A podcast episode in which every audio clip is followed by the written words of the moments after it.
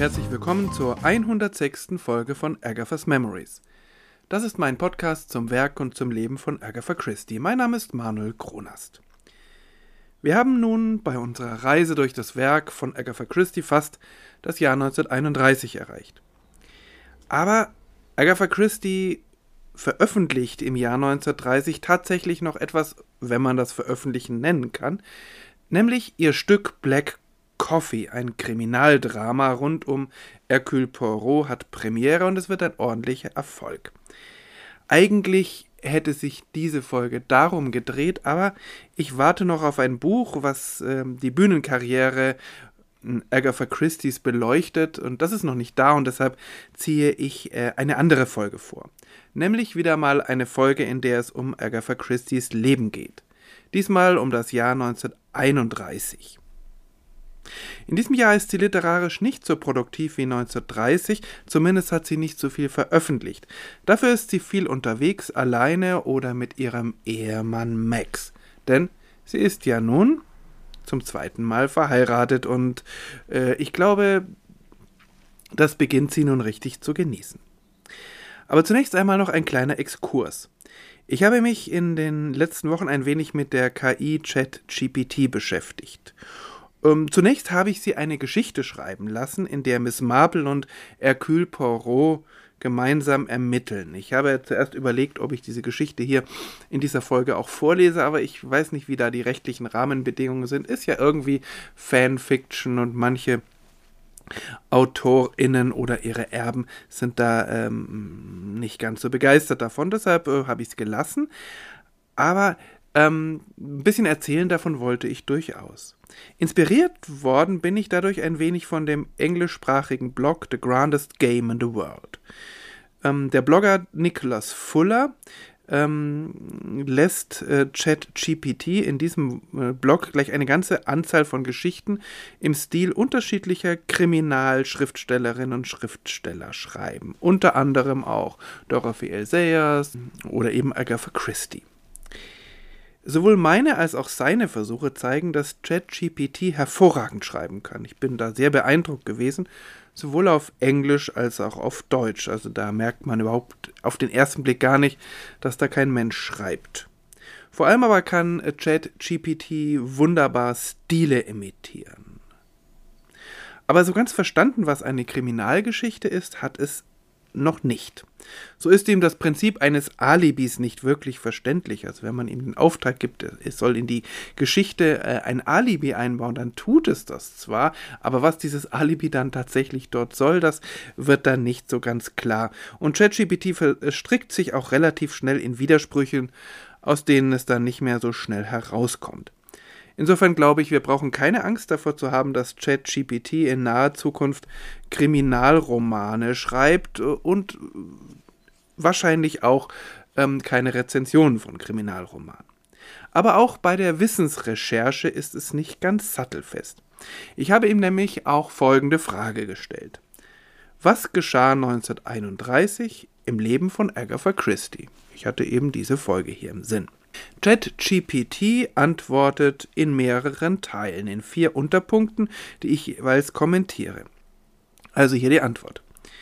1931 war ein ereignisreiches Jahr im Leben von Agatha Christie. Hier sind einige wichtige Ereignisse. Erstens Veröffentlichung von The Sitterford Mystery. Im Januar 1931 veröffentlicht Agatha Christie ihren Roman The Sitterford Mystery.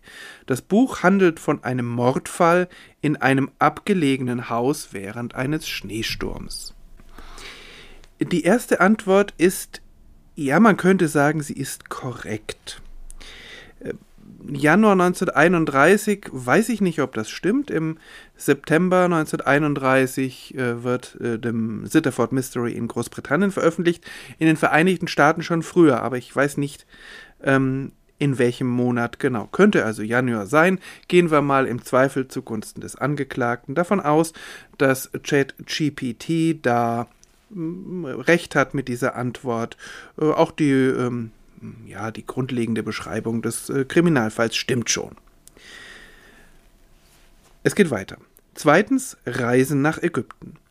Im Jahr 1931 reiste Agatha Christie mit ihrem zweiten Ehemann, dem Archäologen Max Mallowan, nach Ägypten. Diese Reisen inspirierten sie zu einigen ihrer zukünftigen Werke, die in Ägypten angesiedelt waren. Das ist leider nur fast richtig. Ähm, 1931 sind Agatha Christie und Max Mallowan tatsächlich gemeinsam unterwegs im Nahen und Mittleren Osten, aber ganz sicher nicht in Ägypten. Ich komme nachher noch zu diesen Reisen. Die dritte Antwort. Drittens The Pale Horse. Im Jahr 1931 schrieb Agatha Christie ihren Roman The Pale Horse, der jedoch erst 1961 veröffentlicht wurde. Das Buch handelt von einem Serienmörder, der durch Hexerei und schwarze Magie agiert. Zum Teil richtig, leider nicht zum entscheidenden Teil. The Pale Horse ist inhaltlich ganz gut beschrieben, es wird auch 1961 veröffentlicht, aber ganz sicher nicht 1931 geschrieben. Das kann schon deshalb nicht sein, weil es in The Pale Horse eine Menge von Kurzauftritten von Nebenfiguren aus anderen Büchern gibt, die aber alle erst nach 1931 erscheinen. Vielleicht hat ChatGPT hier auch nicht ganz genau hingehört. 1931 schreibt Agatha Christie nämlich an einem Buch und zwar an The Peril at End House, was vielleicht so ein bisschen ähnlich klingt wie The Pale Horse. The Peril at Endhouse. Völlig daneben ist dann leider die vierte Antwort. Viertens, eine Tochter wird geboren. Am 1. September 1931 wurde Agatha Christie's Tochter Rosalind Hicks geboren. Rosalind war das einzige Kind von Agatha Christie und ihrem ersten Ehemann Archie Christie. Auch hier ist was Wahres dran. Rosalind ist das einzige Kind von Archie und Agatha Christie. Aber sie ist am 5. August 1919 geboren worden, wird 1931 also zwölf Jahre alt. Doch, das muss man zugeben, ChatGPT ist sowohl lernfähig als auch höflich. Ich fragte nämlich nach. Wie kann eine Tochter von ihrem ersten Ehemann geboren werden, wenn sie mit ihrem zweiten Ehemann nach Ägypten reist? Die Antwort es tut mir leid für die Verwirrung. Tatsächlich wurde Agatha Christie's Tochter Rosalind Hicks am 5. August 1919 geboren, bevor Agatha Christie ihren zweiten Ehemann Max Mallowan heiratete oder nach Ägypten reiste. Ich entschuldige mich für den Fehler in meiner vorherigen Antwort. Vielen Dank für die Korrektur. Jetzt ist die Angabe auch korrekt. Rosalind ist in der Tat am 5. August 1919 geboren worden. Der Nachname ist übrigens auch korrekt. Es ist der ihres zweiten Ehemanns, der erste kam im Zweiten Weltkrieg ums Leben. Aber so weit war es 1931 natürlich noch gar nicht.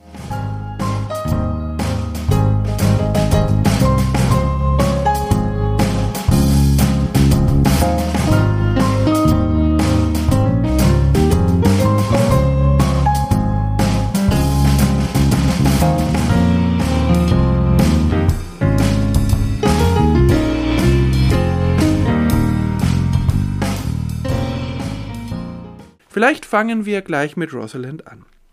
Sie besucht den größten Teil des Jahres ein Internat und verbringt die Ferien in Agatha Christie's Elternhaus Ashfield.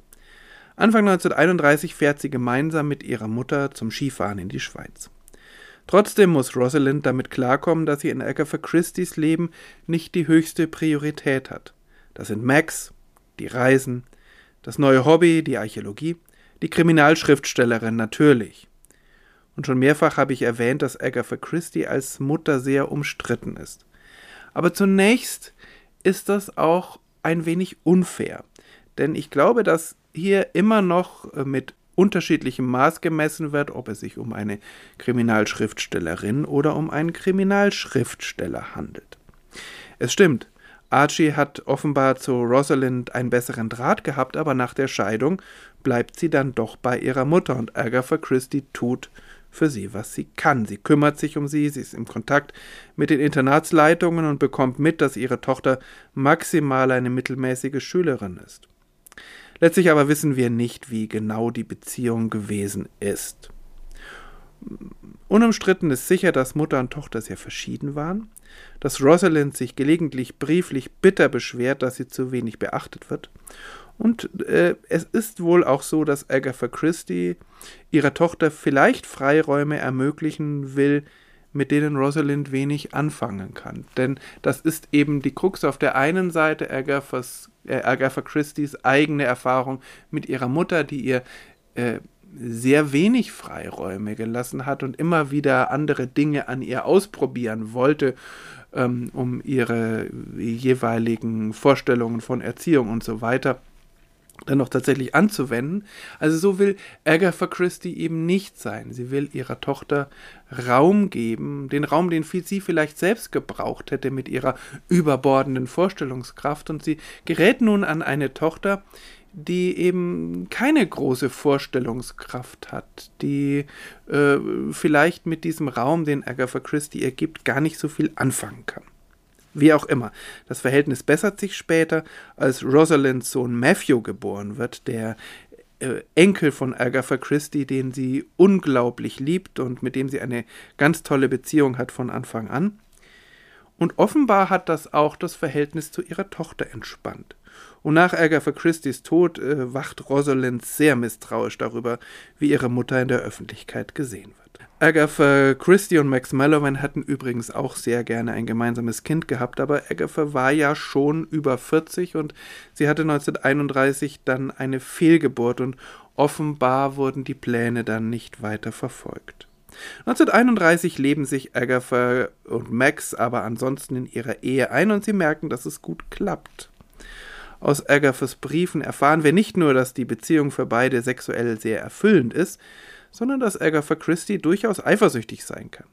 Trotzdem lassen die beiden einander viel Freiheit und Vertrauen auf die jeweilige Treue des anderen und sie haben eben beide auch ihren jeweiligen Bereich. Agatha Christie, die ähm, Schriftstellerei und Max Mallowan die Archäologie. Und zum Glück äh, überschneidet sich beides, indem eben Agatha Christie auch sehr großes Interesse entwickelt an archäologischen Ausgrabungen.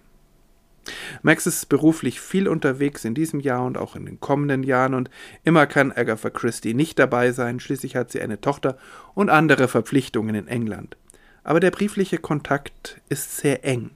Ich freue mich übrigens sehr auf den Tag, an dem Agatha Christie's Briefe veröffentlicht werden, und ich hoffe, dass das irgendwann einmal passieren wird. Denn die wenigen Schnipsel, die ich aus verschiedenen Biografien kenne, besonders aus der von Janet Morgan, der ersten großen Biografie, diese Schnipsel sind sehr vielversprechend. Die finanzielle Situation äh, ist 1931 ziemlich klar. Agatha Christie verdient deutlich mehr Geld als ihr Mann. Ihre Schriftstellerin bringt ein sehr schönes, regelmäßiges Einkommen und ist noch völlig ungetrübt von den Steuerstreitigkeiten späterer Jahre.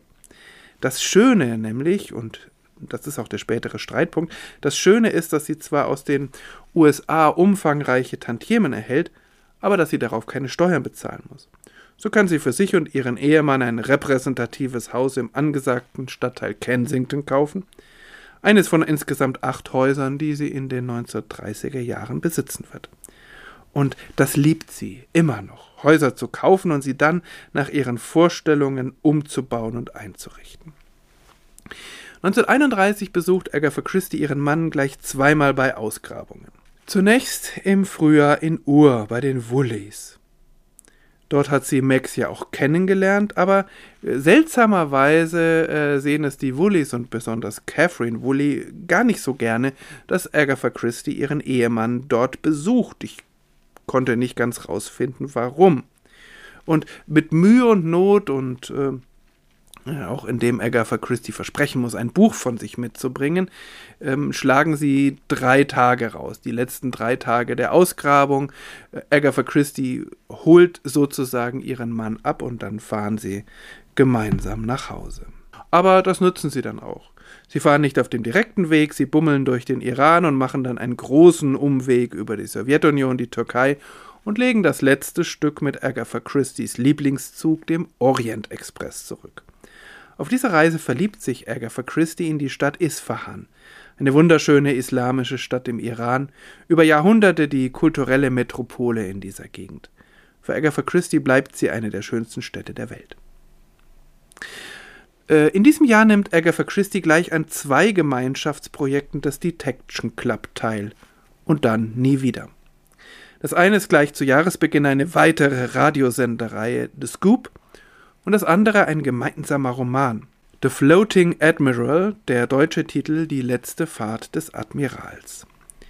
Das ist ein, wie es im Englischen heißt, Round-Robin-Roman.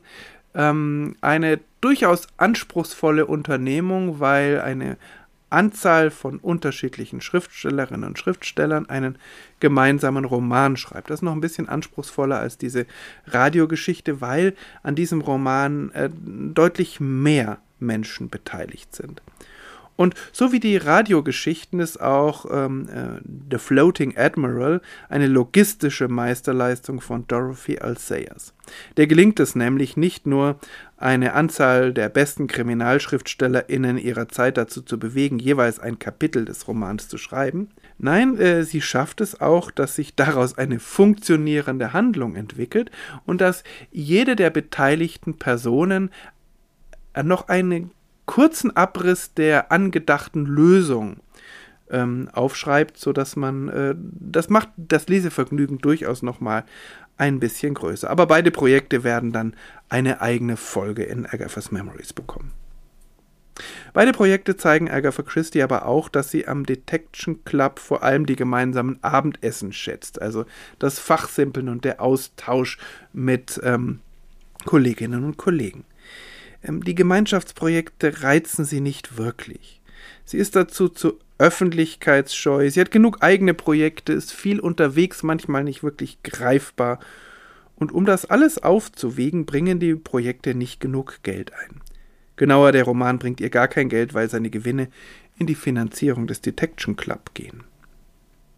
Agatha Christie lässt sich ihr Leben lang nur zögerlich auf Dinge ein, bei denen Aufwand und Ertrag in keinem guten Verhältnis stehen. Zumindest literarische Projekte. Bei Ausgrabungen sieht das ganz anders aus. Es klingt erst einmal etwas geldgierig und so ist es damals durchaus auch gesehen worden. Aber sie wusste, wie es ist, von Verlegern ausgenutzt zu werden. Sie wusste, dass sie ansonsten keine Einkunftsmöglichkeiten hatte, und es war für sie immer noch eine Horrorvorstellung, plötzlich ohne Einkünfte dazustehen, natürlich auf sehr hohem Niveau, aber sich all das nicht mehr leisten zu können und äh, ihrer Tochter keine ordentliche Ausbildung bieten zu können und so weiter. Sie liebt ein angenehmes Leben, auch wenn sie keine Probleme damit hat, in der Wüste auf dem Boden zu schlafen. Und dann braucht sie natürlich auch in den folgenden Jahren viel Geld, um Max Mallowan bei seinen archäologischen Ausgrabungen zu unterstützen. Im Herbst 1931 reist Agatha Christie dann noch einmal in den Mittleren Osten. Max hat einen neuen Arbeitgeber gefunden. Mit den Woolies funktioniert es einfach nicht mehr. Auch Agathas wegen. Campbell Thompson ist kein herausragender Archäologe, aber er gräbt in Mosul und gräbt dort die alte assyrische Hauptstadt Ninive aus. Und er hat überhaupt nichts dagegen, dass Agatha Christie ihren Mann besucht, auch länger besucht. Sie muss allerdings unterschreiben, dass sie keine Ausgrabungsergebnisse veröffentlichen wird. Bei einer bekannten Schriftstellerin kann man offenbar nie wissen. Agatha Christie hat sich gut vorbereitet. Sie hat eigens einen Kurs genommen, um Fundstücke zeichnen zu können. Sie ist mit Begeisterung dabei, Fundstücke zu reinigen und sie benutzt da alles, was sie so in ihrer Kulturtasche findet. Und auch sonst ist sie gerne bereit zu helfen, wo sie kann. Sie lebt ansonsten gerne bequem, aber hier lässt sie sich ohne weiteres auf die kargen Verhältnisse in einem Ausgrabungscamp ein und sie verlangt keine Extrawürste. Nur einen stabilen Tisch kauft sie auf dem Bazar, nicht ganz billig, damit sie dort an ihrem Roman schreiben kann. Auch in Mosul ist sie nicht die ganze Zeit. Sie kommt später als Max und sie fährt früher. Davor macht sie Urlaub auf Rhodos. Das ist ein weiteres Feriendomizil, das sie nicht nur einmal in ihren Werken äh, verewigen wird. Und auch hier auf Rhodos schreibt sie. In einem Brief an Max gibt sie einen kurzen Einblick in ihren Arbeitsalltag. Breakfast at 8. Now I haven't got you. Meditation till 9. Violent hitting of typewriter till 11.30 or the end of the chapter. Sometimes, if it is a lovely day, I cheat to make it a short one. Then to the beach and plunge into the sea then lie on the beach with a bare back as far as possible. 1.30 lunch. Then a wander around the town or else a chat on the terrace. After tea, some more work, sometimes no work, but a sleep. 8.30 dinner, and afterwards work if I've slept, or if I have been industrious, intellectual conversation, punctuated by mosquito slapping. Then to bed inside my mosquito net all alone. Frühstück um 8 Uhr, jetzt wo ich dich nicht habe. Meditation bis 9 Uhr. Gewaltsames Einprügeln auf die Schreibmaschine bis 11.30 Uhr oder bis zum Ende des Kapitels. Manchmal, wenn es ein wunderbarer Tag ist, schummle ich ein wenig, damit es ein kurzes wird. Dann zum Strand und ins Meer gesprungen, dann mit bloßem Rücken am Strand liegen, so lange wie möglich. 1.30 Uhr Mittagessen, dann eine Wanderung durch die Stadt oder auch ein Schwätzchen auf der Terrasse. Nach dem Tee weitere Arbeit, manchmal keine Arbeit, sondern ein Schläfchen. 8.30 Uhr Dinner und danach Arbeit, wenn ich geschlafen habe. Oder wenn ich fleißig war, intellektuelle Konversation, unterbrochen vom Moskitoklatschen. Dann ins Bett in meinem Moskitonetz, ganz allein. Es ist also auch eine Menge Urlaub zwischen der Arbeit zu finden und Sehnsucht nach ihrem Mann. Auf Rhodos und in Ninive schreibt sie übrigens am Poirot-Roman Lord Edgeworth Dies, den sie 1933 veröffentlichen wird. Passenderweise wird ein Skelett, das sie in Ninive ausgraben, Lord Edgeworth getauft. Nach Hause geht es dann für Agatha alleine wieder mit dem Orient Express. Diesmal ist die Fahrt offenbar sehr abenteuerlich. Sie hat dann letztendlich zwei Tage Verspätung. Der Zug bleibt in Griechenland im Schnee stecken. Agatha Christie schildert die Ereignisse in einem ihrer Briefe, den Janet Morgan ausführlich zitiert. Der Brief zeigt zum einen Agathas pragmatisch humorvolle Sicht auf Unannehmlichkeiten. Zum anderen die Selbstverständlichkeit, mit der in diesem Zug Unterschied Personen unterschiedlichster Kulturen, Nationalitäten und Religionen gemeinsam unterwegs sind. Man gehört zusammen, man unterstützt sich gerade in misslichen Situationen, man ist durchaus voneinander genervt, aber man unterhält sich bestens. Zum Dritten aber erkennen wir in manchen, manchen Menschen, von denen sie in diesem Brief schreibt, Charaktere aus dem Roman Mord im Orient Express wieder. Die osteuropäische Adlige, hässlich, aber sehr beeindruckend. Die redselige amerikanische Dame, die skandinavische Missionarin und so weiter. Selbst veröffentlicht Agatha Christie 1931 nur wenig. Da ist der von ChatGPT korrekt erwähnte Roman The Sitterford Mystery und eine Miss Marple-Geschichte, die dann den Abschluss ihres Sammelbandes The 13 Problems bilden wird. Insofern bekommt die Öffentlichkeit in diesem Jahr weniger von ihr zu lesen oder zu sehen als sonst, aber Agatha Christie wird das egal gewesen sein. Für sie ist es ein turbulentes, aber glückliches Jahr.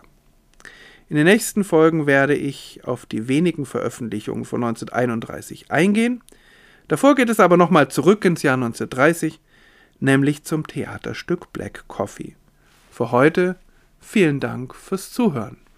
Dieser Podcast kann abonniert werden über die gängigen Podcast-Kanäle und ja, es würde mich freuen, wenn Sie und ihr, wenn äh, beim nächsten Mal wieder dabei seid. Bis dann, alles Gute.